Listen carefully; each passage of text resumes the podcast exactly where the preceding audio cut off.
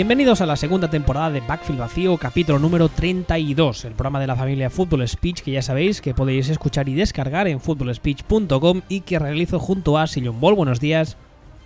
Buenos días. Que en Twitter es arroba Sillon Ball y a mí me podéis encontrar como arroba wbistuer. En el programa de hoy, que ya es el que se encarga de repasar a los temas varios que ha habido en la semana 13, porque si no recuerdo mal, vamos a la 14 ya, ¿verdad? Iremos, o sea, sí. eh, Ya ha empezado, de hecho, la 14 con el, con el uh, Thursday Night del otro día que hubo... No, el perdón, estoy pensando en el Monday Night de la semana anterior. No he dicho nada. Esta semana el Thursday Night eh, será el New Orleans Atlanta. O sea, hoy estamos aquí a miércoles, sí, ¿no? Porque con esto de los días de fiesta siempre me pierdo. Sí, hoy es Hoy miércoles. es miércoles. Vale. Pues mañana tendremos este, tendremos el primer partido de la jornada y empezará la semana 14. Entonces, ah, para comentar varios temas de la semana 13. Y vamos a empezar, si aquí este caballero es capaz de aguantar todo el programa, ya os, ya os avisamos que hoy está un poco tocado porque se hace mayor y yo qué sé, le pasa cosas, cosas de gente mayor. Sí, estoy hecho polvo. Parezco una mezcla entre Leonard Cohen y Gloria Fuertes.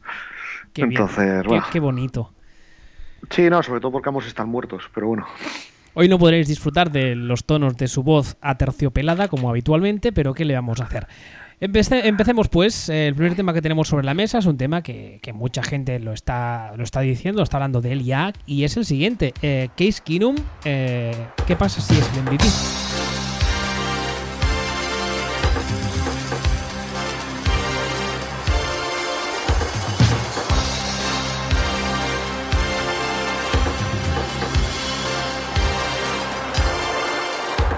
Keenum, como ya sabéis, es el quarterback ahora mismo titular de los Minnesota Vikings, unos Minnesota Vikings que están jugando la mar de bien, tanto en, def- en defensa, lo cual ya era un poco de esperar, pero es que en ataque están jugando espectacular y yo, francamente, ya lo dije en el anterior programa, no me lo esperaba, especialmente cuando creo que fue la primera jornada, se rompió su novato, su corredor novato, que apuntaba maneras, y en estos momentos están liderando la NFC Norte con un récord de 10-2.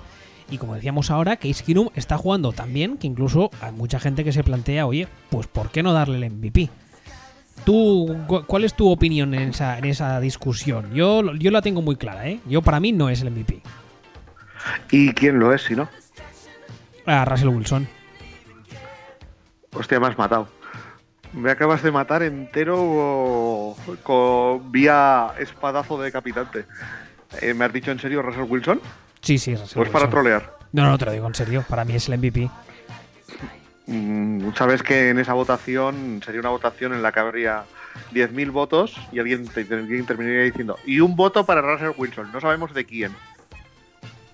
O sea, está bien que defiendas a Russell Wilson. A mí me encanta Russell Wilson. O sea, Russell, soy un Wilson, Russell- Russell lieber. Wilson es, es ese señor así un poco bajito tirando a negro que juega en Seattle, ¿no? Sí, sí, es el cartón de la NFL, sí, ese. Pues para mí es el MVP, pero vamos, después de lo que vi el otro día entre un equipo como es ah, Filadelfia, una defensa como esa, que la línea ofensiva de Seattle volvió a dar ah, muestra de su gran talento, siendo irónico, y de, vez una, de ver una vez más cómo es capaz de alargar las jugadas y de, y de ganar tiempo en el pocket, mm, para mí es el MVP. Hombre, no fastidies, no me está, que me estás haciendo como la prensa deportiva española que cuando un equipo que le, que le has visto dos partidos, que cuando un equipo juega contra el Madrid y un jugador juega bien, ya de repente es el mejor del mundo y tienen que ficharlo. Pero si llevamos todo el año igual, si la línea de Seattle lleva todo el año pestando, ¿qué coño me cuentas un partido? O, o me dirás, línea o me, Seattle lleva- me dirás ahora que la línea lleva- de Seattle ha jugado mejor.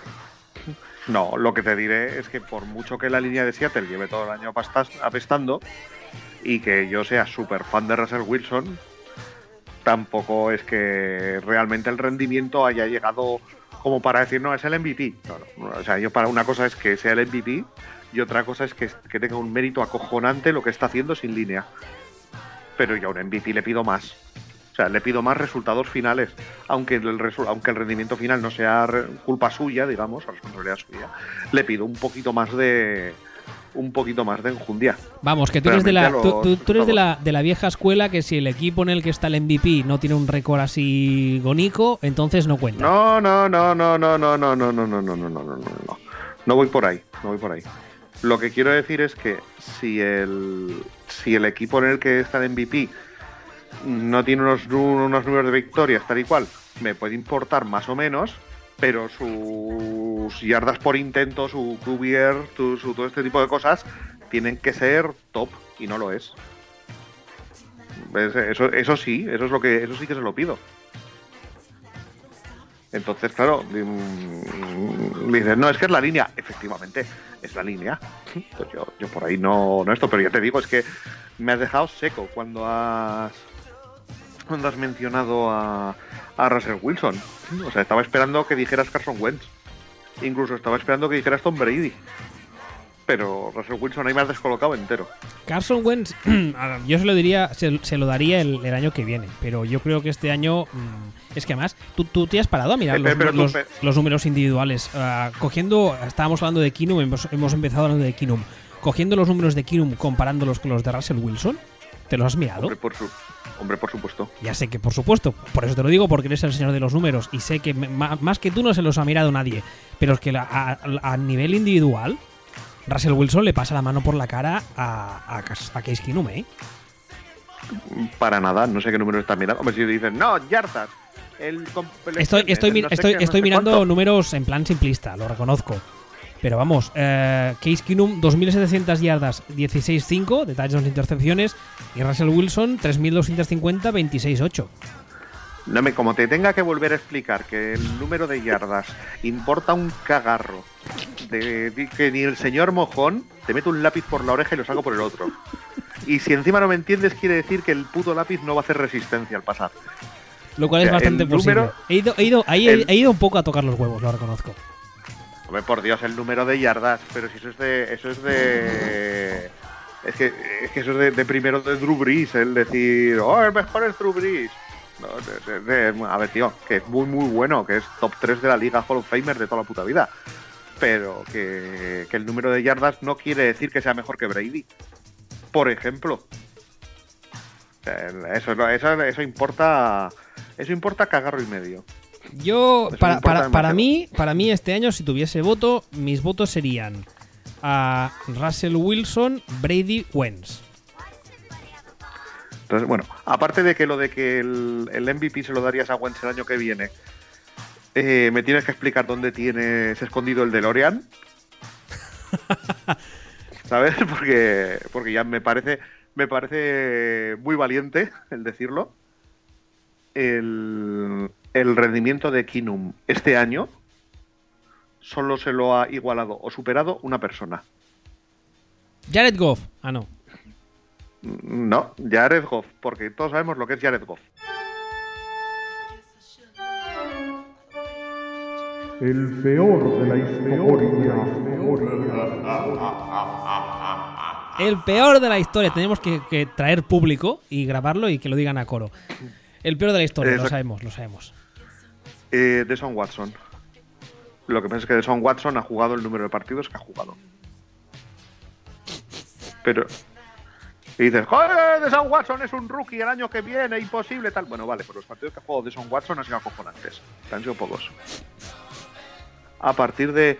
A partir de ahí. Estoy intentando no llorar. eh, lo que. Ya lo siento. Entonces, a partir de. A partir de ahí. Es que no, no, no, no hay. No dices, no, es que. Es que. eh, Carson Wentz. Vale, sí, eh, me parece muy bien. Carson Wentz ha hecho un primer, una primera mitad de temporada muy buena. Está siendo sólido, no es que esté bajando. Pero poco a poco, poco a poco, poco a poco, poco a poco, poco a poco, de repente resulta que Case está por encima en todos, en, en todos los marcadores. Tom Brady, Tom Brady no. Tom Brady está por debajo de Case Keenum en los marcadores. Y dices, no, es que el récord del equipo, tío. ¿has visto El récord de Minnesota. O sea, ¿cómo me defiendes? ¿Cómo, cómo se puede defender si el si es el quarterback, tiene los el mejores números de quarterback de toda la liga y su equipo tiene el récord que tiene? Me gustaría que alguien me explicara cómo se defiende que Case Keenum no es el MVP ahora mismo. O sea, tiene cuatro semanas para cagarla. Pero ahora mismo, Es que, a ver, te voy a hacer un poco de te voy a hacer un poco de trampa, ¿vale? Pero ah, porque digo trampa porque no lo sabemos, pero si tú sacas a Case Keenum de Minnesota, ¿tú les ves les ves capaces de ganar partidos? yo sí. Vale. Ya lo sé. No, entiendo, entiendo, pero es que según esa regla de tres, tendría que serlo Aaron. Rodgers, lo sé. Todos, todos los putos años. Ya, ya, lo sé, lo sé. Pero bueno, vamos a, vamos a coger, eh, vamos a descartar a la gente que se lesiona, con lo cual ese argumento ya no vale. Pero vamos a coger los cuatro de los que hablábamos ahora. Case Keenum, que es el que lidera la, la discusión, por así decirlo. Luego Brady, luego Wilson y luego eh, Carson Wentz. Si sacamos a Brady de New England, New England gana. Sí, Si sacamos a Wentz de Filadelfia, Filadelfia gana. No lo sé. Mm, No lo sabemos, pero yo creo que podría tener muchos números de ganar bastantes partidos entre el, el juego de carrera y la defensa. Pero vamos, estamos jugando un what if. Si sacamos a Wilson de Seattle, ¿qué pasa en Seattle? Mm, Yo creo que Palma, Pero, pero además, mm, big, Pero- big pero time, bien. ¿eh? Pero, pero bien, pero Sí. bien. pero bien, sí.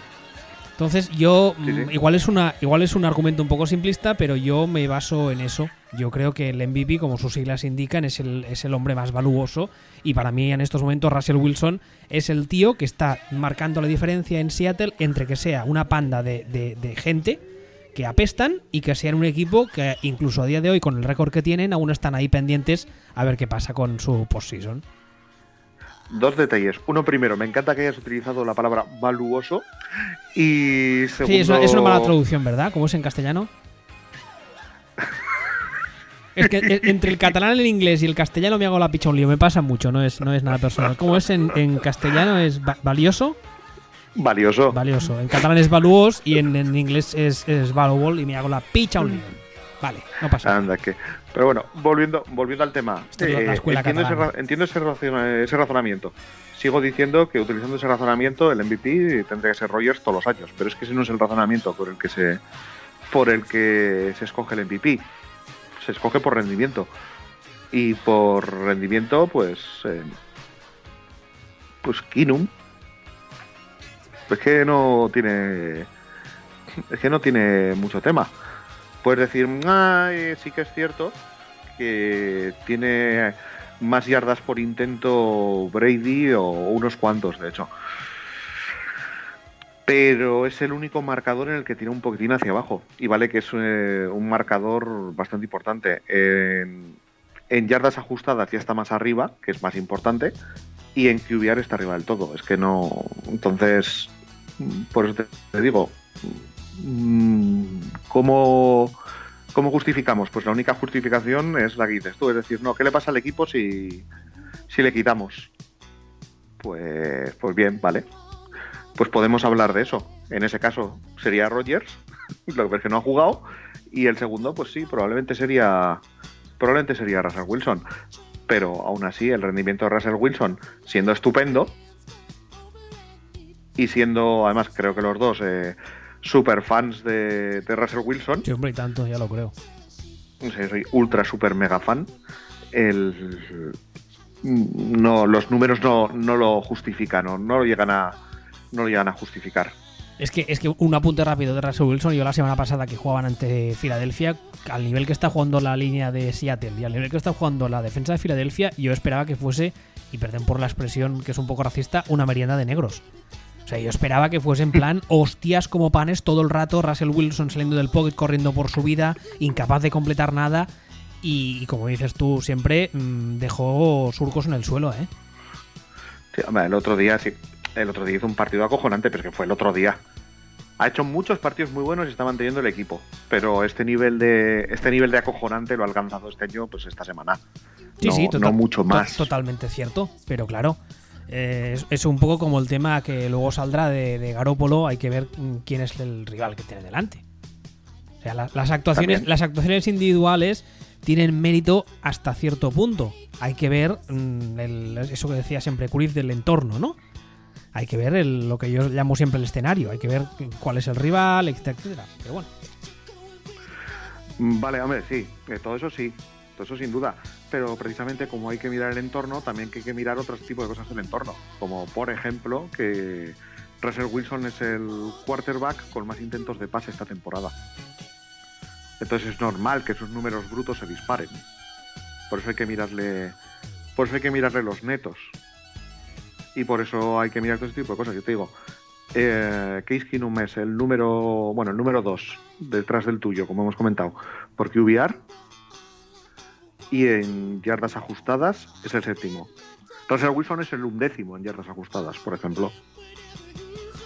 Y cuando digo que es el séptimo en yardas ajustadas, es que es el séptimo eh, casi empatado con Carson Wentz, por ejemplo, que es el, que es el sexto. Y el único que realmente destaca en esta estadística es Tom Brady, que es el que se dispara. O sea, de hecho me cuesta o me resulta mucho más sencillo defender a, a Tom Brady como MVP que a cualquier otro si tuviera que quitar a Case Keenum. Pero es que ahora mismo es que me sale Case Keenum. Por cierto, hablando de Russell Wilson, un detalle rápido, el otro día creo que lo dije en Twitter, me hizo mucha gracia porque siempre hablamos de las estadísticas contra el light test y nosotros llevamos, creo que algunas semanas había salido el tema de que eh, Jimmy Graham parecía desaparecido en el ataque de Seattle y estuve mirando sus números y aparte de que es el máximo anotador de Seattle, con, con bastante diferencia, es que es de, bueno, es el, el receptor número uno de Russell Wilson. Sí, sí, sí, es el, su ranking de, de uso es, es, muy alto, muy, muy alto para ser un Titan. Por, Directamente. Por, por, números, ¿eh? Lo que pasa que, insisto, luego ves en los partidos y parece que no esté o que haga poco o que aparezca de vez en cuando, es muy curioso. No, pero es que no le puedes juzgar como un, como un receptor, es un Titan. Y es un Titan que juega largo. Entonces los Titans que juegan largo normalmente tienen menos, menos targets que los Titans que juegan corto porque no suelen funcionar como, como válvula de seguridad. Entonces se disparan en yardas por intento, pero tienen menos, menos recepciones. Y aún así, como con ese siendo ese perfil de jugador, eh, tiene, para lo que debería ser, tiene muchísimas recepciones. Muchísimas. Sin embargo, eso. Parece que uno espera más porque pagaron un montón, pero, pero no, el rendimiento está. El rendimiento está bien. Es más otro pro, el más problema que tiene que, que se le caen los melones al suelo de vez en cuando. Si, pero, no quieres, si no quieres pero, añadir nada más de Case Keenum, decía, ¿te parece que cambiemos de tema? Porque hablábamos ahora de, de, Russell Wilson y el tema que viene a continuación viene ligado con Russell Wilson. ¿Algo más que añadir de Case Keenum, de tu candidatura a Case Keenum MVP? No, que para mí Case Keenum MVP si no lo caga de aquí a final de temporada. Vale. Pues el siguiente tema decía eh, es eh, que resulta que Filadelfia, los Philadelphia Eagles, pues que no son imbatibles.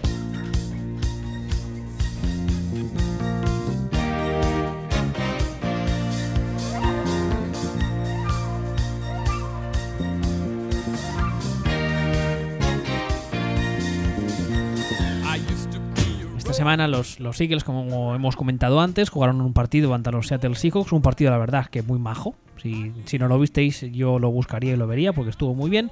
Tenía el resultado por aquí porque no me acuerdo de memoria y lo he perdido. Bien, viva yo. Espérate. maldita, maldita tecnología, ya está, aquí. Uh, Philadelphia Eagles 10, Seattle Seahawks 24, con, como decíamos antes, una actuación bastante destacada de Russell Wilson. Y nada, fue un partido muy, muy divertido de ver, francamente. Ah, pues no, resulta que no son imbatibles. Hombre, la verdad es que no creo que estén como para preocuparse, que hubo gente, uh, hubo algunos de estos uh, shows americanos que esta semana ya salieron a decir, oh, crisis, Filadelfia, es que Filadelfia no son tan buenos, es que no han ganado a nadie este año y tal. Yo estuve viendo el otro día el calendario, hombre, eso de que no han ganado a nadie. Bueno, y actualmente están con un 10-2 liderando la NFC este y le sacan cuatro victorias al siguiente, que es Dallas, que dudo mucho que les pueda llegar a alcanzar, tal y como están las cosas en Dallas. Así que, bueno, eso, no son imbatibles, pero esta semana perdieron. Es que no, es que no sé dónde está el puto debate. Es que ahora de repente resulta que perder contra los Seahawks en Seattle es una crisis o algo. Yo juraría que dijimos que, no... que entraba dentro de los escenarios plausibles y lo dijimos como hace dos o tres semanas, creo recordar. Pero es que no, no, no, entra ni dentro de lo que es el escenario plausible. Es que es normal perder contra estos Seahawks en Seattle. Que no, está, que, que, que no han perdido en casa contra los Browns. Sí, sí, sí. Yo también, no, yo también, lo, lo, lo veo los, como normal, no sé. Es que los partidos se, se, ganan y se pierden y no, y no pasa gran cosa. En este caso, pues sí, directamente, como dices tú, pues sí, 10-2. Pues ya está, es que van 10-2. Van 10-2 eh, han perdido en, en, Seattle. Russell Wilson ha hecho un muy buen partido. A mí me pareció menos buen partido de lo que te pareció a ti. O sea, me pareció un buen partido, muy buen partido, pero no llevo tres días tocándome como llevas tú. Pero el. Qué exagerado. Pero globalmente, pero globalmente los, los partidos. No, eso sería si, si firmara como agente libre por los Texans. Pero, pero por lo demás, es que me parece que estamos hablando de la nada. Me parece un partido de lo más normal, que es normal que se pierda. Y eso, y, y ya está. Y, y como diría el Lord Sith, eh, pues on to Jacksonville. Es que, es que no, hay, ¿Ya no hay tema, no hay tema, la verdad. Lo que Por pasa- eso no hay... ya, ya sabes, ya sabes cómo es la gente. Y hay- yo creo que hay mucha gente que no sé muy bien por qué le tiene muchas ganas a Filadelfia y a Carson Wentz. Yo también imagino que es porque hubo mucha gente que, que antes de entrar al, al draft le pusieron a caer de un burro y ahora se dan cuenta pues de que, de que no, de que no tenían razón. Y yo creo que por eso están siguiendo con ese argumentario de que cada vez que pierden o cada vez que no juegan bien del todo ya es ay, ay, ay, ay, ay, ay. No, ay, ay, ay, no. Es un equipo de segundo año, no quarterback. Yo lo cuento como equipo de segundo año porque el quarterback es de segundo año, el head coach es de segundo año, que eso hay mucha gente que no es consciente. Hay un montón de jugadores que son muy jóvenes. Y yo creo que, mm, ya también, creo que lo dijimos hace unas semanas, para mí que Filadelfia entrase en playoff y, y cayese en segunda ronda de playoff sería algo normal, no te diré positivo, pero algo esperable. Algo que, bueno, que dentro de, de lo que es el escenario de, de progresión, lo vería bien. Y el año que viene ya, el año que viene sí, vale. Lo que pasa que ya sabemos también cómo funciona esto de la, de la, la famosa ventana en la NFL. Que muchas veces un año estás cojonudo y al siguiente año, sin haber hecho apenas cambios, vete a tú a saber por qué y ya no estás tan bien. Pero, Nah, pero los, pero los Eagles en teoría tienen ventana para tiempo. Sea, por dependerá de Carson Wentz, pero no hay nada en Carson Wentz que indique que, que va a convertirse en una cosa mierda. Entonces, tienen, tienen para una década. más, más, más bien al contrario. Yo creo que, como te decía antes, eh, para mí, el, eh, en el futuro a corto plazo de Wentz hay algún MVP, hay algún premio de MVP de la temporada. O sea, de hecho, ahora comentamos y comentando el tema de los Eagles y crisis y tal, el partido, realmente el partido no es no es este de, Seattle, es el partido de los Rams, es el partido de la semana que viene. Ese es el ese es el partido, ese es el partido en el que vamos a ver un poquitín mejor cómo es esto, porque ya sería, si lo perdieran, sería perder dos partidos seguidos, eh, y si lo perdieran sería perder contra probablemente el, el rival a la hora de decidir quién es el mejor equipo de la NFC ahora mismo.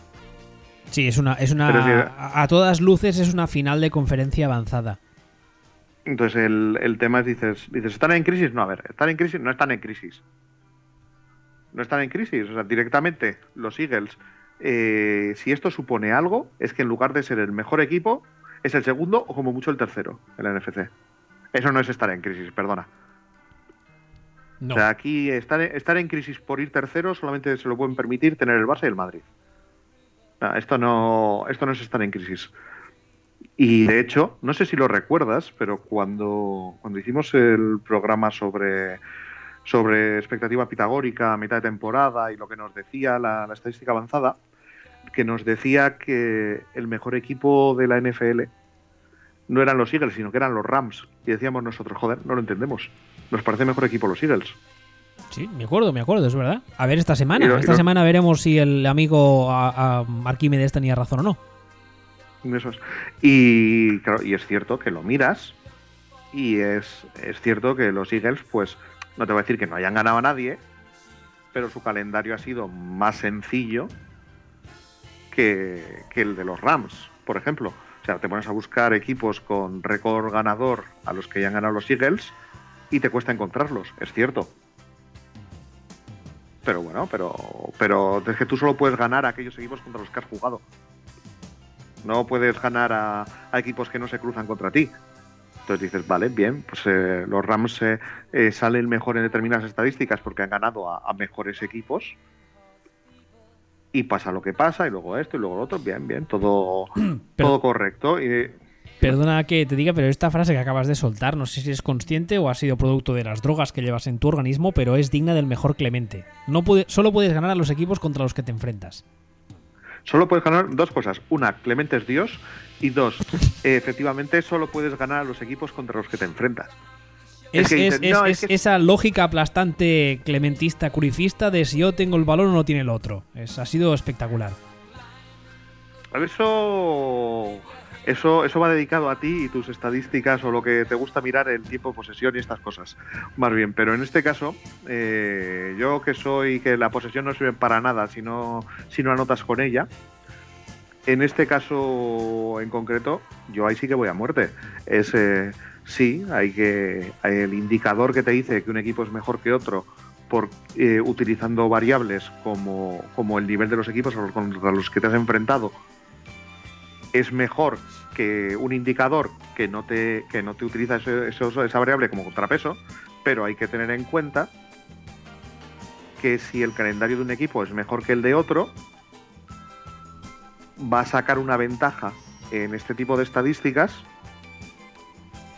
con la que el otro no cuenta, porque es que es eso, o sea, aunque los Eagles, si los Eagles hubieran tenido el mismo calendario que los Rams, pues a lo mejor habrían ganado los mismos equipos y perdido con los mismos, no lo sabemos.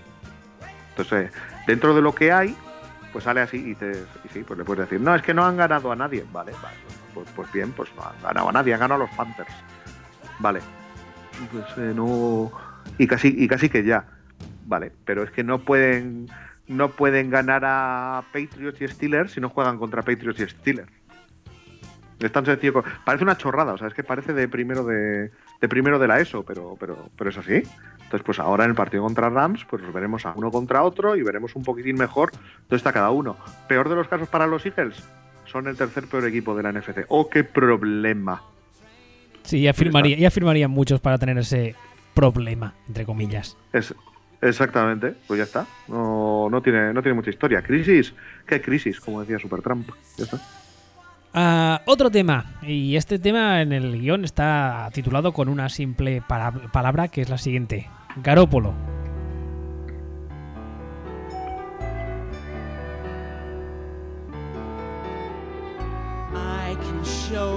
Como imagino que ya sabéis, esta semana debutó a Jimmy Garoppolo después de ser drafteado a San Francisco por una segunda ronda. Fue al final, ¿sí, no?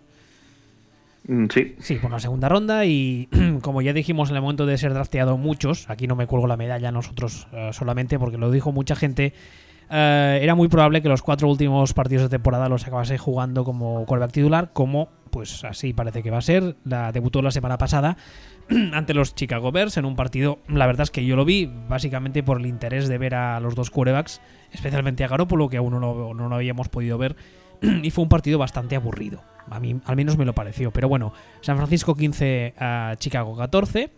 Primera victoria. Y la verdad es que hemos puesto este tema en el guion, que es un tema que no tiene prácticamente nada. Porque la, muestra que tienes con un partido para un que es irrisoria. Pero hemos puesto este tema en guion un poco para rebajar los ánimos de la comunidad Niner.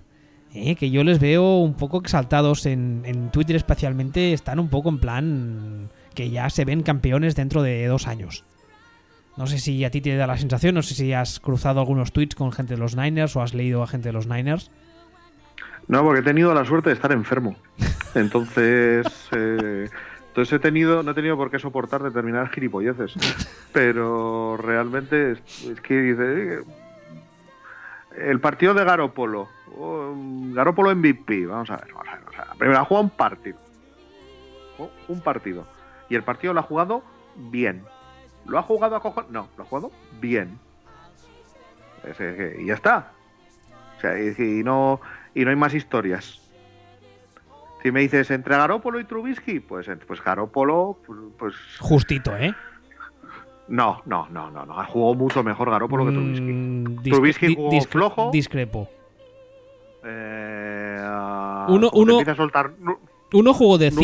Uno, uno, jugó de 5. Me da igual los números. Yo ya sabes que los números me la pelan. A no ser que los, que los eh, manipule a mi favor. Uno jugó de 5 y el otro jugó de 6 y medio.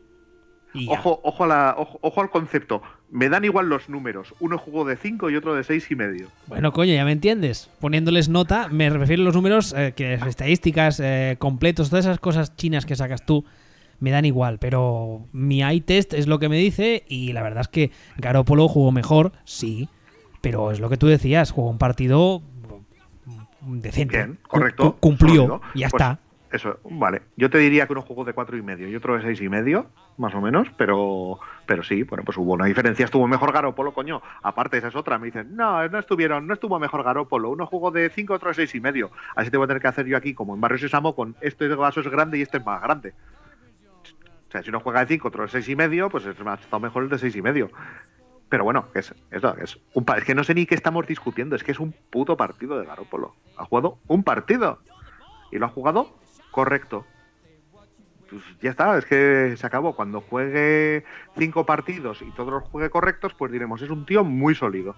Cuando juegue cinco partidos y tenga eh, dos correctos y tres de mierda, diremos, uy.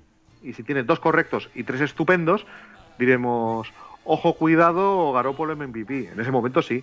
Pues que ahora mismo, es que no sé, ni de qué estamos hablando. Bueno, era, era solo el apunte para poner el guion para que. para eso, para rebajar un poco los ánimos y decir un poco lo que es bastante obvio, que es lo que estamos diciendo. Que yo creo que es lo que tendría que decir todo el mundo. No, no, ya no hablo de los fans. Los fans es normal, especialmente en un caso como San Francisco, que llevan tantos años en un equipo que, que es un. que es un desastre. Yo creo que es normal que hayan visto esto y se emocionen pensando en lo que puede venir. Eso lo veo normal. Pero que según qué, medios y según qué páginas web y tal uh, ya, están, ya están lanzando campanas al vuelo, me parece, mm, aparte de irresponsable, es que me parece muy estúpido. Porque es que la facilidad con la que este escenario puede hacerte comerte tus propias palabras es, es inmensa. Pero bueno, ellos sabrán. Hombre, es que siempre, siempre, se, siempre se habla de urgencias históricas y se habla de Miami, pero, pero lo de San Francisco también tiene tela. No, no. San Francisco. San Francisco y Miami sido- para mí son los, los, los, eh, los inventores del término urgencia histórica. Entonces, esto al final, ahora mismo, es que San Francisco ha sido grandísimo, mucho más grande que Miami, ha sido grandísimo, y lleva 30 años que. O, que, o 25, que quitando el casi casi de Harbaugh, eh, es- está siendo la EZ. Entonces tienen, tienen unas cosas que necesitan necesitan lo que sea. Es que ahora mismo están en el rollo este que van por la calle, les parece que una tía les ha mirado y ya entra en modo eyaculación precoz. No, tío, tranquilos, tranquilos, tranquilos. Ya, De- veremos. De todos modos, a, a mí me gusta creer que sea algo de quarterbacks y yo lo que vi de Garópolo, insisto, es un solo partido, pero sí que es verdad que ves cosas que dices bien, que con esas cosas se podría trabajar, especialmente porque creo que con el sistema que quiere implantar a Shanahan se entenderán bastante bien, pero insisto, ha sido solo un partido y... ya- y, y- y yo aviso que, que creo que no me van a servir ni los cuatro que va a jugar. Si es que los juega los cuatro al final, Ni, ni estos cuatro me van a servir. Porque cuatro No, partidos es una muestra demasiado pequeña.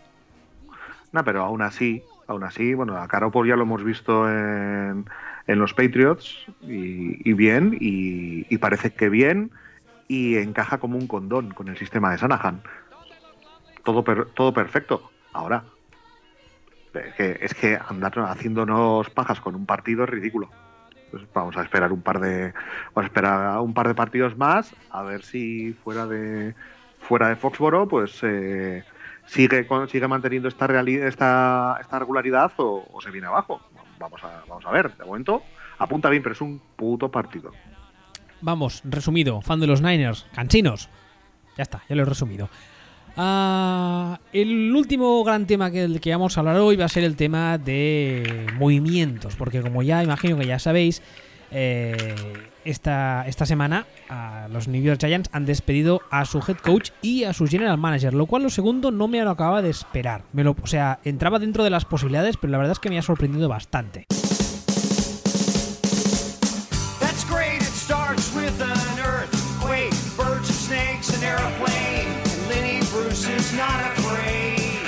Ah, como ya sabéis, eh, repito, ah, Ben McAdoo esta semana decidió, la semana anterior, vamos, decidió sentar a Eli Manning. Luego hemos ido sabiendo, cuando pasaban los días, más detalles del tema. Al parecer, le dijo, no sé qué estás haciendo, pero suena mucho. Como si estuvieses matando el teclado o algo así. Estoy haciendo exactamente eso. Vale. Pues decía, ah, al, al parecer, ah, con, los, con el paso de los días se ha sabido que Ben McAdoo fue a Eli y le, digo, y le dijo, mira, ah, vas a salir las segundas partes. Lo cual no acabo de entender muy bien por qué. porque depende de cómo estuviese el partido y del rival que tuvieras, también corrías el riesgo de que Eli te ganase el partido, lo cual entiendo que es lo que no quieren los Giants. Pero al parecer Eli le dijo, oye, pues para eso, pues, pues no. Y entonces Ben McAdoo decidió sentarle en favor además de Gino Smith, que he ahí la coña, no en favor de Davis, de Davis Webb, que podemos, podemos entender que sea así para ver qué tienen en web. No, no, le sentó en favor de Gino Smith. Entonces hubo una, no sé cómo llamarlo, una especie de turba enfurecida 2.0, una campaña espectacular a través de las redes sociales, de los fans, de exjugadores de los Giants, algún que otro jugador actual de los Giants diciendo que no le acaba de parecer muy bien el tema. Y ah, bueno, se jugó el partido. Y Eli Manning ah, no lo jugó, ¿verdad? Eh, no, no, no. No jugó ni, ni- ni una jugada, ¿verdad que no? No. Estoy hablando de memoria, no. Y esta semana, pues ah, ah, salió ayer, que estábamos a. Sí, ayer martes fue. Sí, creo que sí. Uy, esto de la memoria muy mal, ¿eh? Pero bueno. Ah, salió Lowner de los Giants a decir que había tomado la decisión de despedir tanto a Ben McAdoo, el head coach, como a Jerry Reese, el general manager. Y que el próximo head coach o el, el head coach interino que estará hasta final de temporada, que será españolo, ya ha dicho que Eli Manning volverá a ser titular. Entonces, después de todo este follón, gestionado yo creo de forma bastante lamentable por la, por la organización de los Giants, pues ah, yo creo que se ha abierto una puerta y es que mucha gente decía, no, no, los Giants son una organización muy seria, no van a despedir a su head coach hasta que termine la temporada. Y pues al final ni organización seria ni ocho cuartos. Y entonces hay muchos equipos que yo creo que igual viendo esto pueden decir, pues si estos que son los serios mm, han decidido echarle sin esperar a final de temporada, pues ¿por qué tenemos que esperar nosotros?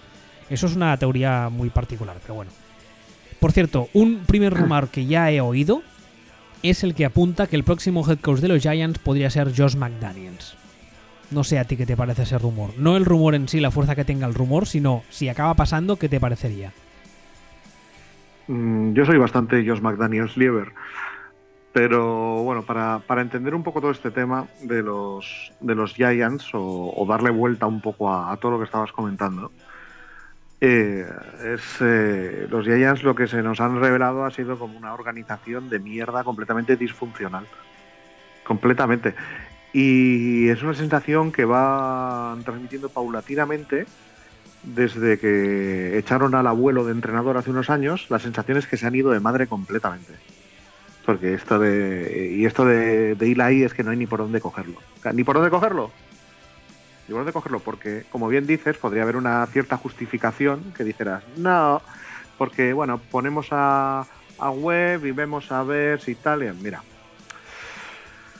no te lo compro, pero llegado el caso, te lo puedo llegar a tragar. Venga, vale. O sea, porque al final, si lo que quieres es eh, un pick de draft alto, ya lo estás consiguiendo con Eli. No necesitas faltarle al respeto. Pues estás faltando al respeto a, a un tío que, que, como se suele decir, te lo ha dado todo, para nada. Para nada, porque no vas a ninguna parte. Estás alienando a tu base social. Pues estás, estás liando la parda. Para nada, porque si vas a alguna parte, todavía, o sea, tiene todo el sentido. Pero poner a David Webb no es que hubiera tenido demasiado sentido más de más allá del quiero examinarlo, que yo digo que bueno, vale, venga, podríamos llegar a verlo, pero poner a Gino Smith es una troleada. Es una falta de respeto. Es que así es, es una falta de respeto. Y luego vamos más allá, que es quién cojones tomó la decisión. Pues yo no me creo que McAdoo tome la decisión de sentar a, a Eli por su cuenta. No, no, es que es, más, es más grave. Es más grave porque ayer mismo a Mara, en la rueda de prensa, salió a decir que de entrada cuando Case, ah, Case Keenum, cuando ah, Ben McAdoo le planteó la posibilidad de sentar a Eli, el propietario le dijo que sí, que le parecía bien y que tenía su apoyo. Entonces, claro, yo ayer lo tuiteé, yo lo que saco de esto es el owner de los Giants mm, le dijo que sí, tienes mi apoyo y cuando se ha visto a la turba enfurecida a las puertas del estadio en plan te vamos a quemar, a quemar vivo, ha dicho, ah no, ha sido cosa de este, matata a este. Ahí va, ahí va yo. Ahí va yo. Lo cual, eh, eh, eso, eso eh, habla muy mal del owner de los Giants. O sea, es que al final aquí se te queda que el, que el Mara listo es Kate Mara o, o Mara Jade, ¿sabes? O sea, no que esto no que esto no existe. Esto es un auténtico desastre, es un sin Dios, el, el del owner para abajo. Es un, es un desastre y o plantan aquí un head coach o un general manager de este que manda, de estos que, que ordena y pone, y pone orden, o el owner ya ha demostrado que está demostrando que, que, que- que- necesita, que, necesita que, le mantengan las ruedecitas en la bici porque si no se cae. Por cierto, un detalle muy curioso. Tú decías antes, hablas del, del abuelo de Tom Coughlin. Ah, Tom Coughlin se va de los Giants. Los Giants empiezan su espiral hacia el desastre absoluto. Tom Coughlin llega a los Jaguars, que son el desastre absoluto. ¿Cómo están los Jaguars ahora? Ordenados. Ah, qué cosas, ¿eh? Ordenados. Qué cosas. Claro, es que, es que, es que eso se, es que aparte es que se ve, se ve como se ve con una claridad bastante meridiana el tema. Y es que claro, es que ahora mismo es una situación que dices, ¿qué, qué va a pasar con, con Eli Manning? ¿Va a volver? Ahora lo vuelven a poner. Va a jugar otra, va a jugar cuatro partidos, de los cuales va a perder cuatro, probablemente. Y ya no va, ya no va a volver el año que viene los Giants. No, no, no, no tiene pinta, no. No nos tiene mucho, la verdad es que no, no tiene pinta y además es que el rumor que ya sonaba hace semanas o incluso meses, que hablaba de Eli un retiro dorado en Jacksonville volviéndose a reunir con Coughlin, ahora mismo, como es normal, toma todavía más, eh, más cuerpo. lógicamente. Y con la tontería de esta semana, los Giants pues acaban de perder a, a un embajador del equipo, digamos. Acaban de perder, eh, o sea, ¿qué ganas puede tener Eli Manning de retirarse y, y darse paseos por, por las oficinas de los Giants eh, siendo la cara de la franquicia? Hombre, yo creo que, pocas o ninguna. Además es que ahora estaba pensando esto que decía de Jacksonville y es curioso porque si, si nos paramos a pensar, lo que han montado en Jacksonville es exactamente lo mismo que tiene Eli en Nueva York cuando ganan los dos anillos. Defensas acojonantes, un pass rush de la hostia que consigue volver loco a Brady en las dos Super Bowls, juego de carrera estable, una línea que le protege y él detrás de la línea dando balones sin sudar demasiado. Es justamente lo mismo que tenían los Giants. Bien, lo- y esto nos habla muy bien de Tom Coughlin. Nos dice que él juega de una forma y, y lo consigue. Bien, perfecto, maravilloso.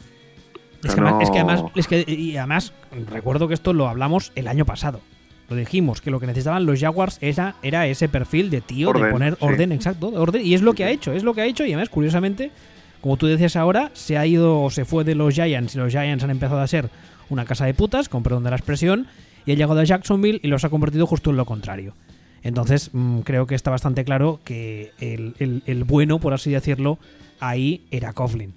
Y claro, el tema este que ha pasado con el owner, aparte de dejarle a él la altura del betún, que al final es un señor que es multimillonario, como dicen en los Simpson, y yo creo que él se la pela bastante todo, eh, es un tema de que, de que igual te espanta posibles head coach.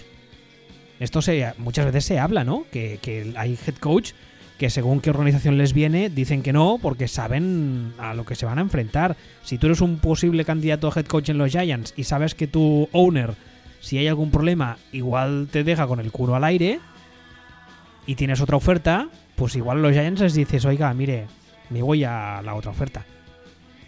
Pues sí, pues lógicamente. ¿eh? Pero que esto que. Y bueno, y Macadú. O sea, lo de Macadú es un desastre. Lo de Macadú es un cachondeo. Eh, lo de este año no, no hay ni dónde cogerlo. Y bueno, ya mi favorita. Mi favorita. Antes mencionábamos a, a Clemente. Mira, te voy a contar una historia que te la va a soplar, pero te la voy a contar igual. Eh, hace, hace 35 años, eh, cuando entrenaba al Athletic, Clemente empezó a hacer algo que era no sacar a Manolo Sarabia, que era, podríamos decir razonablemente la historia, eh, en aquel momento, porque era la estrella, y le solía salir, sacar en la segunda parte. Y el discurso era que le sacaba en la segunda parte porque era un jugador que no corría demasiado, que era un jugador muy técnico y que se beneficiaba mucho más cuando las defensas ya estaban cansadas, ¿no? Vale. A ver, es fútbol. Es fútbol soccer, como dices tú. Eso en el fútbol americano no tiene ningún puto sentido, pero que me estás contando. O sea, yo es que oía esta historia, me acordaba de esta historia de, de Clemente y Sarabia y decía, pero ¿qué me estás vacilando? O sea, me estás vacilando. En fútbol americano esto solamente está un paso por delante de decir que usas un palo diferente en golf en la segunda en los segundos nueve hoyos, porque los hoyos ya están más cansados. Es que es, que es, que es- que es- o sea, es, ridículo. O sea, ¿qué me estás contando? Es que le saco la primera parte y luego la segunda, pero ¿para qué le sacas? ¿Para qué le sacas? ¿Para que gane, que no quieres ganar? ¿Para, para que no se enfade? Pa- Para, ¿qué, qué, qué, qué me estás contando? ¿Pero qué clase de, de propósito de, de gestión me estás contando? Ala, tira, tira, tira, tira a cascarla. Hombre, En fin, si, si las cosas si las cosas fueran fueran ah, normales, ah, Ben McAdoo no, no tendría otro puesto de head coach al menos en unos cuantos años. Yo imagino que alguien le repescará porque hay mucho loco en esta liga y le repescará como coordinador ofensivo porque todavía hay gente que se cree eso de que, de que es muy bueno como coordinador ofensivo, bla, bla, bla, lo cual yo creo que ha demostrado que no es cierto, pero en esta liga hay mucho tonto, alguien picará. Ya, ya lo, co- no, sí, no, pero ya lo, ya lo comentamos alguna vez. O sea, vamos a ver. Que ha sido, que ha sido McAdoo. McAdoo ha sido coordinador de ataque de los Giants, donde ni fu ni fa. Y antes era entrenador de quarterbacks de, de Packers. Y digo, hostia, era muy buen entrenador de quarterbacks. Digo, ah, cojonudo, cojonudísimo. Eh, como su materia prima era una puta mierda la que tenía en Packers. Es que. eh, es que hay veces que hacemos hacemos unas cositas, deducimos unas cositas que es para que para corrernos a boinazos. Esto, eh, la verdad es que este deporte no es tan difícil, ¿eh? Es, es bastante fácil. O sea, si tú tienes a este señor que es entrenador de los quarterbacks de los Packers y tienes a una puta leyenda en los Packers y ganas el crédito a este señor y lo coges y lo pones de coordinador ofensivo en un equipo y como coordinador ofensivo es un churro y luego lo asciendes a head coach y es el- el más absoluto caos, creo que es bastante fácil de deducir que, que este señor no vale, ¿no? Hombre, a, hombre, a ver, el, el arco de la carrera también tiene cierta lógica. O sea, eh, cuando pasó a ser coordinador de ataque de los Giants, el ataque de los Giants, el año que estuvo de coordinador, o los años que estuvo coordinador, no estuvo mal. Sí, no bueno, estuvo. pero, pero tenía, un no head, tenía, un, mal. tenía un head coach por encima que, como, como ahora hablamos, de un perfil muy concreto. Sí, pero bueno, él, él tuvo los. eh, los Giants habían tenido un ataque abominable el año anterior a llegar él. En plan de los 3-4 peores de la liga. Llega él y lo deja en zona media. Y el segundo año que está de coordinador, pues lo tiene, lo tiene bastante arriba. Lo tiene pues top 10 de la liga, el ataque de, el ataque de los Giants.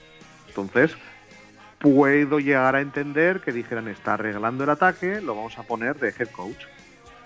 Entonces, vale, lo ponen de head coach, el ataque se le cae por todas partes, porque se le cae desde el primer momento, y lo que hace es demostrar una incompetencia supina en la defensa, porque básicamente mantiene un primer año una defensa estupenda, acojonante, de lo mejor de la liga, que yo lo atribuyo a que la, la tiene heredada de Coughlin, y el segundo año ya la defensa se le cae porque ya ahí ya no hay tanta herencia de Coughlin. Entonces el, el arco me parece un arco razonablemente normal de, de un coordinador que a lo mejor, a lo mejor, aunque me genera muchas dudas, pero un head coach al que le viene grandísimo el puesto y de defensa no tiene ni puta idea.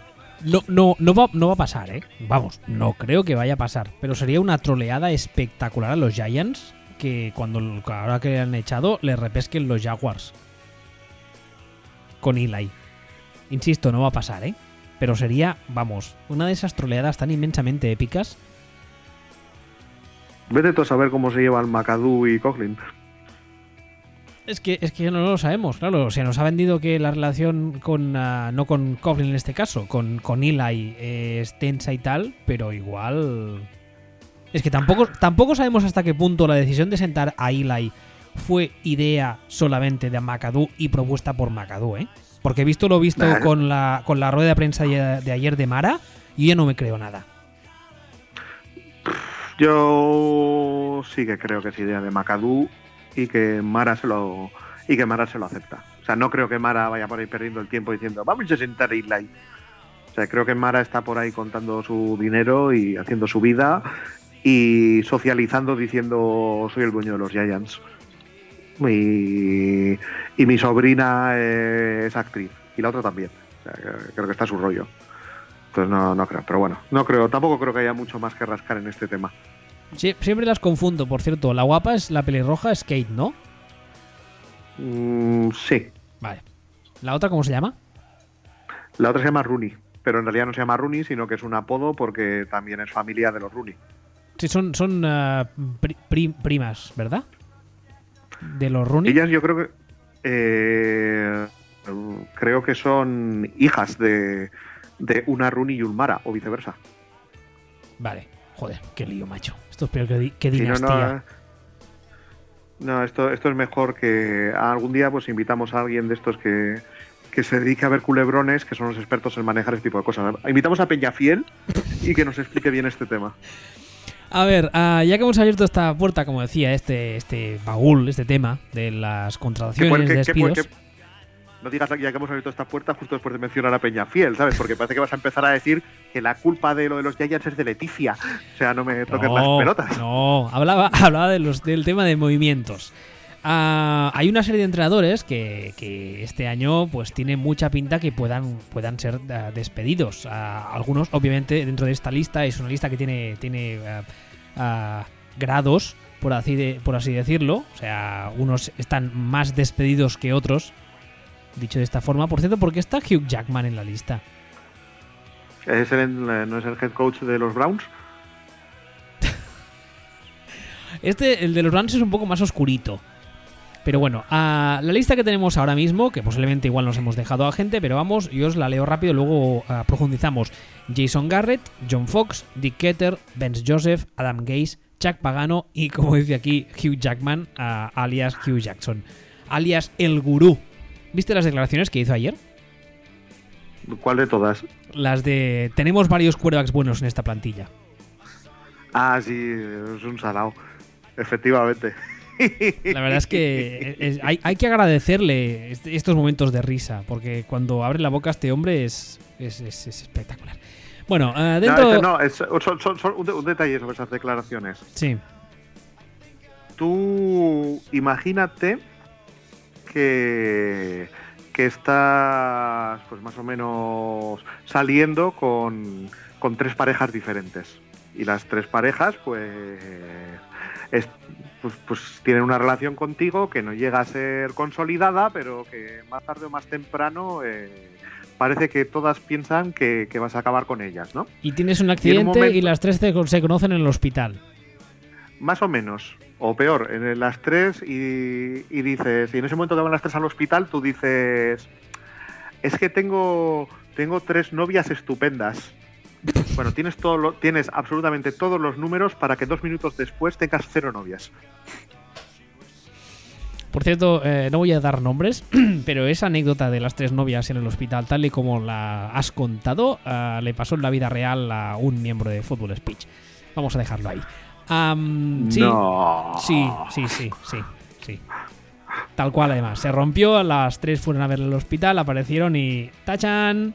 Coincidieron las tres. Sí, touchdown, sí. Touchdown, sí. Sí, sí, sí. Ah, bueno, ah, com- decía, yo ah, ayer eh, en Twitter decía, hay una frase muy famosa que mucha gente la habrá oído, y es que dice que cuando tienes dos quarterbacks no tienes ninguno. Pues en este caso, ah, Hugh Jackson, alias Hugh Hackman ah, Morenito, la ha llevado a un punto más allá y ha dicho que tiene a varios, no a dos, tiene a varios quarterbacks buenos en plantilla. Es que la verdad es que me sabe muy mal, ¿eh? porque ya lo he dicho varios días y me lo creo realmente lo que digo. Yo creo que los eh, Browns, estos Browns, tienen un roster capaz de hacer cosas bastante majas y el problema ahora mismo es el head coach, que es un auténtico inútil. Tú imagínate estos Browns con un, con un draft más y el año que viene con el- no puede pasar lógicamente con el cuerpo técnico de Son McVay más el abuelo de coordinador defensivo. Mm, Le ganan la división a Pittsburgh y no te diré con la chorra en la mano, pero, pero casi. Hombre, tanto no te sé decir, pero que, que si no tienen récord positivo por ahí por ahí y, y ojo de lo que pasaría con ellos, Claro, pero lo que es el roster, a lo tonto, a lo tonto, o- o- se están montando un roster. Es que tienen un roster muy, muy, muy bien montado. Está muy bien. En defensa hay, hay muchos jugadores, la media de edad es muy baja. En ataque tienen varias armas para jugar. A mí me parece un roster fantástico. Y insisto, el problema, el problema ahora mismo de los Browns es su head coach. Simple y llanamente. Sí, no, no, es, su head coach el, y ya está. El, el doctor Hackstable este que tienen de que tienen de entrenador es el que las lía. Pero bueno, de, ¿qué pasará con él?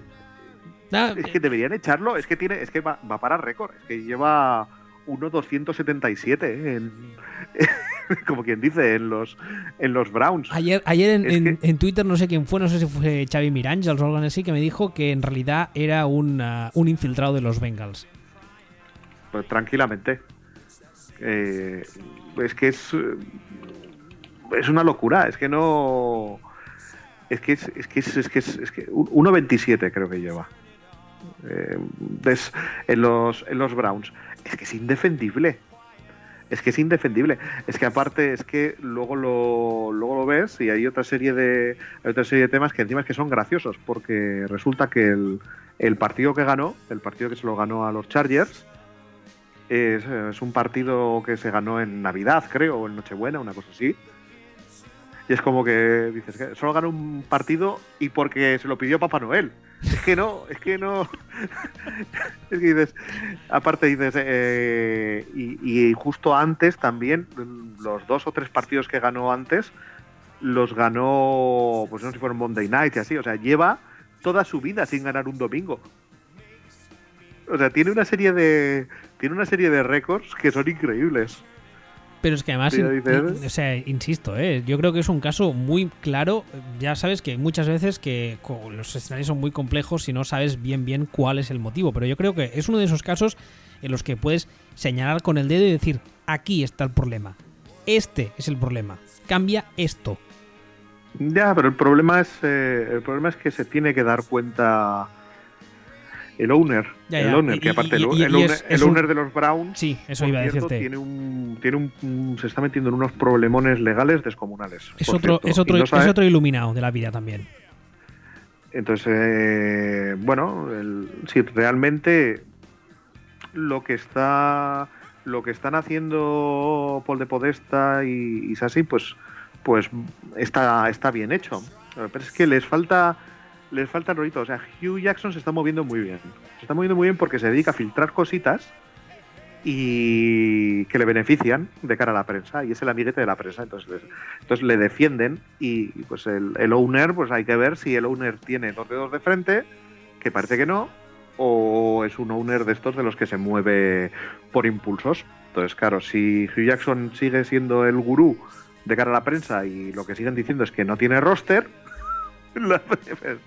pues ahí lo mantendrán a pesar de llevar 1.78 y de que pues pues pues sí tiene roster Que también, también te diré que la prensa de Cleveland, ah, imagino que el que más que menos debe llevar unos cuantos años viendo fútbol. Y yo creo que en este deporte ni que sea por osmosis aprendes.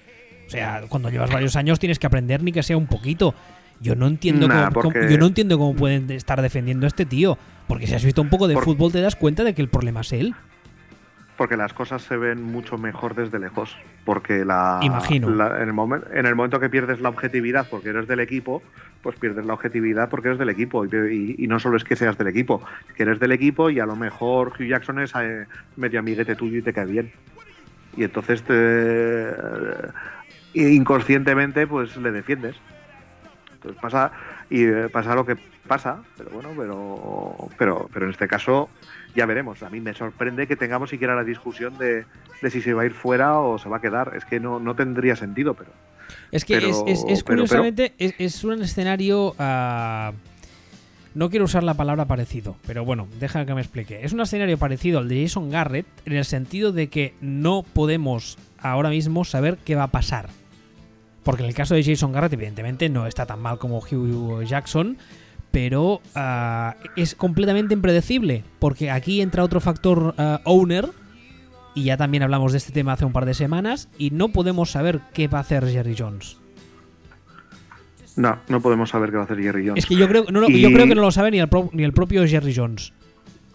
No, y, y Jason Garrett, pasamos ya a los Cowboys.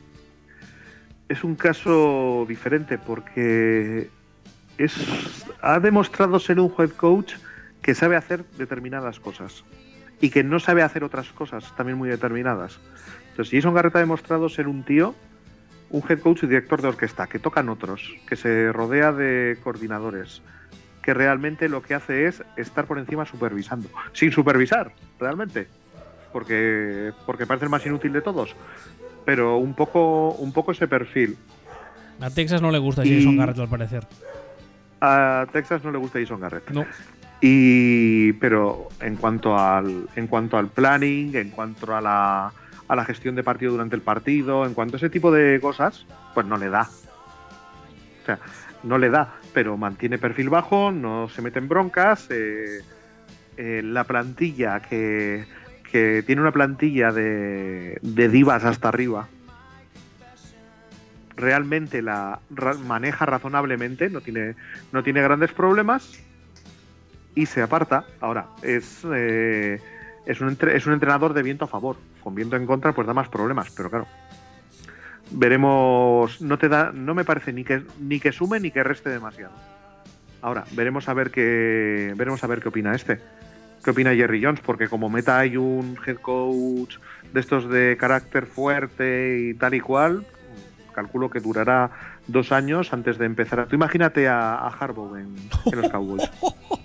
Sería muy divertido, francamente.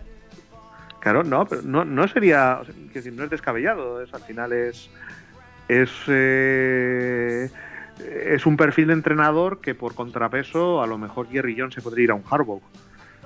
Eh, y, y ahí habría choque de egos inmediato por todas partes, tanto con Jerry Jones como con los jugadores, como, o sea, aquello podría ser, podría explotar, a lo mejor te hacían una primera temporada gloriosa y una segunda en la que aquello pues parecía una fosa común del número de cadáveres que quedaban tirados. Entonces, eh, ¿qué, qué, qué era Jerry Jones? Yo creo que este año cae Jason Garrett.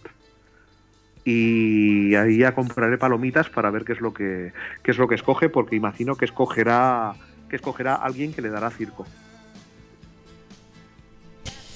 La verdad es que mm, si me, me lo llegas a decir el año pasado a estas alturas, me llegas a decir que estaríamos ah, pendientes del futuro del head coach de Dallas y de ver, de ver a quién llega y de cómo explota todo en Dallas, no me lo hubiese creído.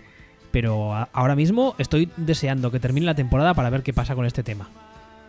Sí, yo te digo, yo, yo imagino, porque aparte la gente está harta de Jason Garrett. O sea, mucha gente en los Cowboys eh, ahora mismo ya solo ven lo que, lo que Jason Garrett resta, pero no ven lo que suma. Y Jason Garrett suma tranquilidad. Dices, es un incompetente para muchas Lo Cierto, cierto. Pero, pero es un incompetente que es el incompetente del extintor. Es, es- es el- es el- lo mismo lo mismo que en su día le pasó a Tony Romo. Que yo me, me harté de defenderlo, que hubo mucha gente durante la carrera de Tony Romo que no entendía que otro, otro ah, quarterback sin la fortaleza mental de Tony Romo en ese escenario de Dallas se hubiese pegado un tiro el primer día. Hubiese acabado de frenopático. Y una de las cosas Hombre, buenas Tony- que tenía Tony Romo es que mentalmente era un tío capaz de aguantar todo el circo que es Dallas. Porque Dallas siempre es un circo.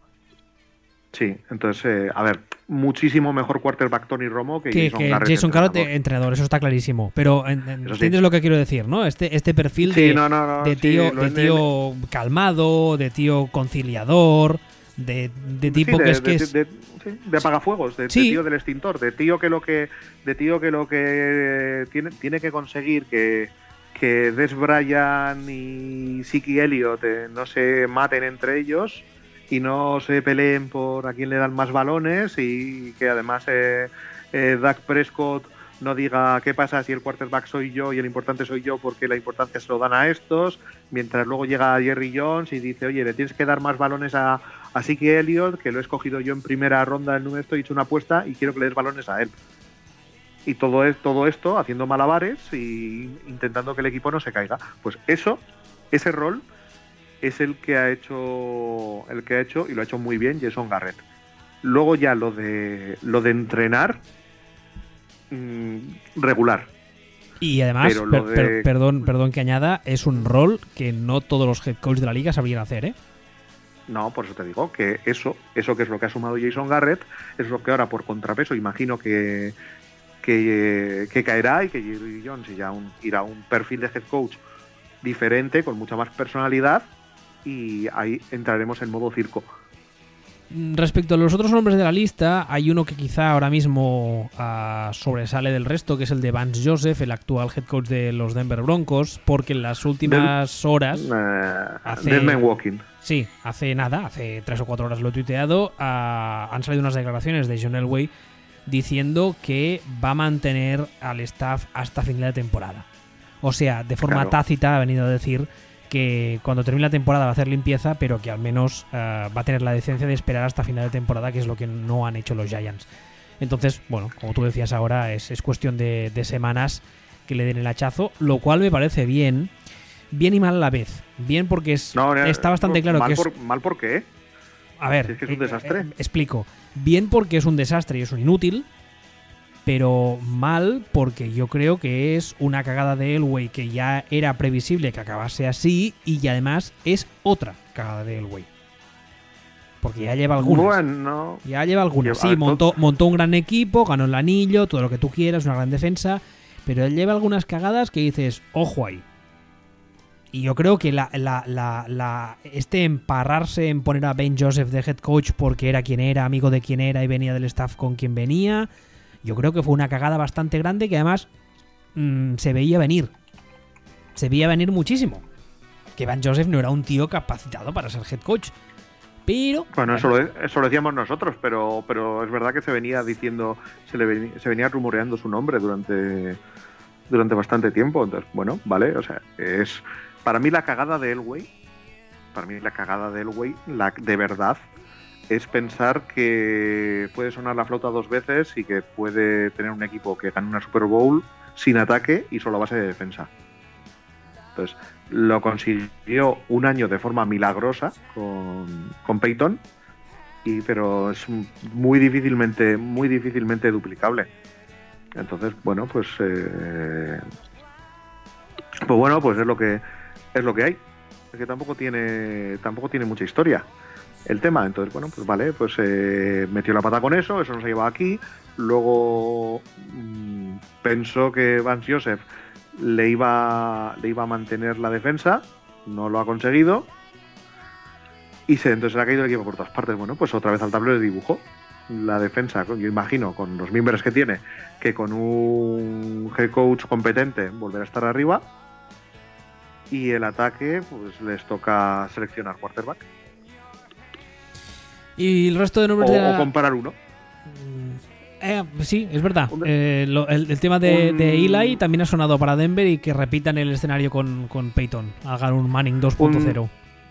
Un detalle, pues ya te comenté, ya hablamos de- del hijo de Kubiak. Según va cayendo gente en Denver, el- la persona que va ascendiendo constantemente es Clint Kubiak, el hijo de Kubiak. ¿Que actualmente qué es? Eh, ahora mismo ¿Entrenador de es quarterbacks? entrenador, entrenador de quarterbacks y primer asistente de ataque. Ahora mismo es el número 2 del ataque de, del ataque de los Broncos. Bueno. Bueno. Ah, decía del resto de nombres de la lista, ah, bueno, hay algunos, como decía antes, que, que a los que va- a los que ves ah, más despedidos que otros. John Fox, Sí, Dick sea- Keter, Adam Gates, Chuck Pagano.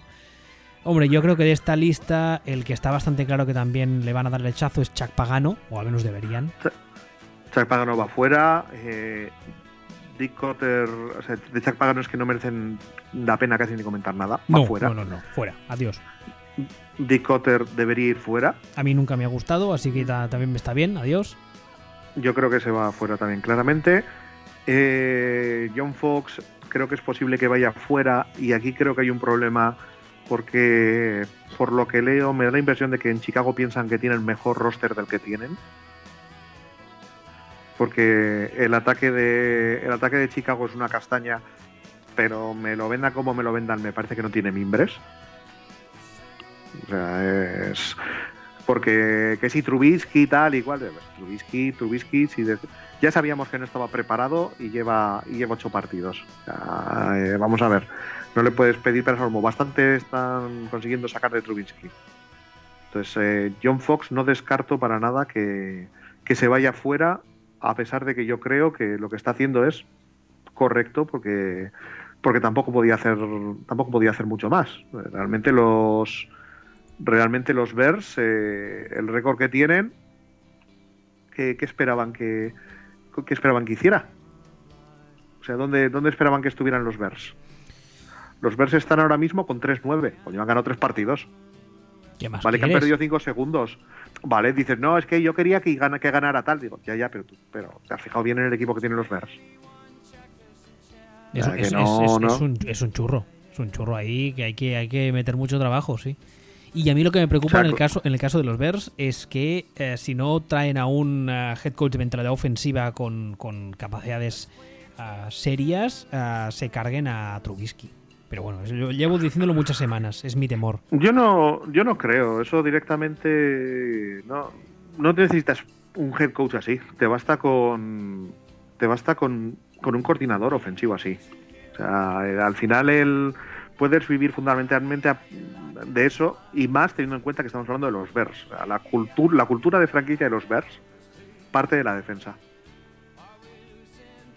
Y ya que la cultura de la franquicia de los Bears parte de la defensa, me parece perfectamente lógico tener un tener un head coach defensivo y tener un coordinador de ataque al que al que le den cierta libertad para que haga sus cosas, pero con el equipo orientado a la defensa porque es lo que hay lo que ellos han vivido, o sea, no hay más que pensar qué ha pasado con qué pasó con Tresman.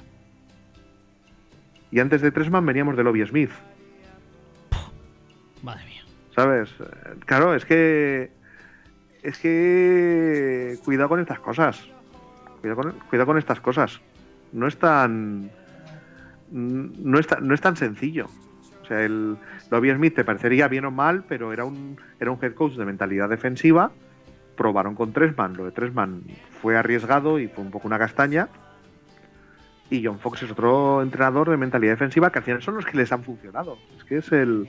Pues digo que no veo tan claro lo de ir en contra de la identidad de la, de la identidad de las franquicias porque es lo que los fans están acostumbrados. Y el último nombre de, esta, de esta lista es Adam Gaze, que tampoco sé muy bien qué van a hacer. Yo, yo tengo claro qué haría yo. Yo ya no le hubiese que contratado, pero bueno. Pero yo, Yo no que se- tengo claro que se lo- queda. Sí, yo también, yo Yo- también lo creo. Yo creo que se queda porque todo está haciendo movimientos, en- se están haciendo movimientos en Miami que apestan a rebuilding y los está haciendo el propio Adam Gates ya desde que estaban 4-3 o, o 4-4. O sea, está haciendo los movimientos, no está haciendo movimientos de entrenador que luche por salvar su culo. Está haciendo movimientos de entrenador que mira por el futuro de la franquicia. Está siendo el anti-Hugh Jackman. Jackson. Eso. Eh, entonces, eh, a mí, si un entrenador me hace esto, una de dos, o Adam Gaze es un pro, super pro, consumado, acojonante, eh, el equipo primero y la franquicia primero y chapó y sombre brazo, o bien sabe que, él va a estar al mando durante el proceso de reconstrucción este que viene ahora. Bueno, pues hasta aquí el programa de hoy. No sé si quieres añadir algo más. Si... Bueno, mm, solo un detalle. Es una. No, es una tontería. Solo es un detalle. Basándonos en una pregunta, una conversación que también surgió en Twitter la, la semana pasada acerca de los equipos, en, cómo responden los equipos en tercer down y, y cómo y dónde está la defensa de Packers en ese en ese ranking. Ah, sí, que nos lo preguntó Enrique, es verdad. Exactamente. Entonces, bueno, pues resulta la defensa de Packers en el ranking de tercer down es la, la quinta por la cola. Y las cuatro anteriores son las defensas que ya sabemos que son cancerígenas. Y las cuatro siguientes son las defensas que más o menos ya sabemos que son cancerígenas. Es decir, eh, es abominable. Me interesa este ranking para, para comentar sobre todo que la defensa de Patriots, con todo lo que es, cada vez va mejorando, porque ya venimos diciendo, lo hemos di- dicho bastantes veces, que lo normal es que acabe el año en torno al 20. en, en defensa de tercer down ya está dentro de las 20 primeras. No sé qué les, qué les meten los botellines a los jugadores de los Patriots del Lord Oscuro, pero No, pero es que es, eh, lo veníamos diciendo. Además es que es gracioso, porque decimos, los números da esto, pero pensamos que acabarán dando esto. Porque, porque el otro es un puñetero Darkseid. Y efectivamente, pues es lo que ha ido pasando. Y la defensa de la defensa de Capers está la cuarta por la cola. La defensa de, eh, de Patriots en, en defensa de tercer down ya está entre los 20 primeros. Y ese es un indicador muy, muy, muy, muy importante. Muy importante. Bueno, pues nada, dicho esto, recordaros como siempre que nos podéis escuchar y descargar, es descargar bien en footballspeech.com, que este señor está en ah, Twitter, arroba Sillon Bowl, y yo soy arroba. Hasta la semana que viene. Esta semana que viene